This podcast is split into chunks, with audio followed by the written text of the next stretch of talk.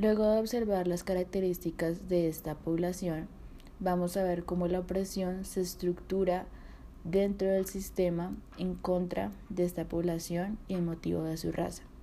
Como opresión nos referimos a todos los impedimentos sistemáticos que comúnmente son denominados como las grandes injusticias y que surgen de la performatividad y el estereotipo que se le asigna a un grupo social. Para realizar este análisis primero vamos a ver el imperialismo cultural y la carencia de poder. Pese a que nuestra Carta Magna en su artículo séptimo reconozca y proteja las diversidades étnicas y culturales que nos caracterizan como nación, es imposible olvidar que no hace mucho más de dos siglos Colombia obtuvo su independencia y se liberó de la corona española. Así que hoy en día aún hay muchos vestigios de la colonización en nuestra organización política y social. Esto lo podemos observar, por ejemplo, en las actividades productivas del Pacífico se centraron en la minería y extracción de oro.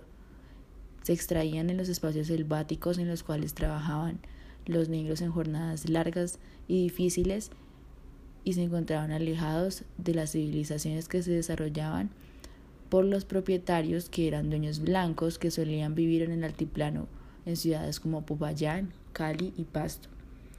Lo que hoy en día ha tenido una repercusión que se muestra en quienes ostentan la tierra. Recordemos que en Colombia todo se trata de tierra y muchas de las tierras se encuentran en calidad de baldíos.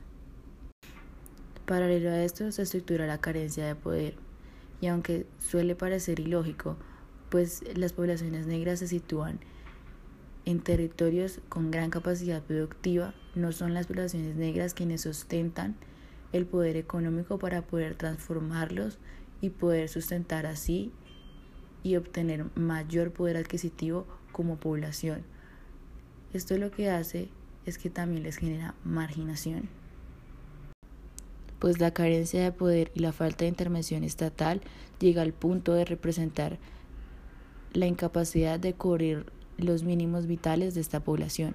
Por ejemplo, durante el año 2019 se reportaron 651 casos de desnutrición aguda, esto de la mano del nivel de informalidad que en estos territorios llega a ser casi el 90% y un difícil acceso a la educación superior casi como un privilegio resulta en actividades productivas para esta población demasiado limitadas y demasiado exigentes. Sobre la explotación, encontramos que de acuerdo a Marx puede existir aún en ausencia de distinciones legales o normativas.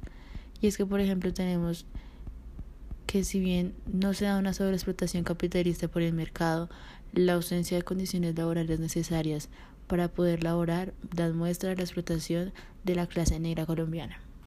Como evidencia, se tiene que en la costa pacífica y nariñense el nivel de informalidad se acerca al 90% y el acceso a la educación es un privilegio, donde de cada 100 jóvenes solo dos logran vincularse de otro lado, estas limitaciones también podrían confundirse con la marginación, siendo la marginación la forma más peligrosa de la opresión, pues su objetivo es expulsar o excluir por completo la participación de manera útil de una comunidad.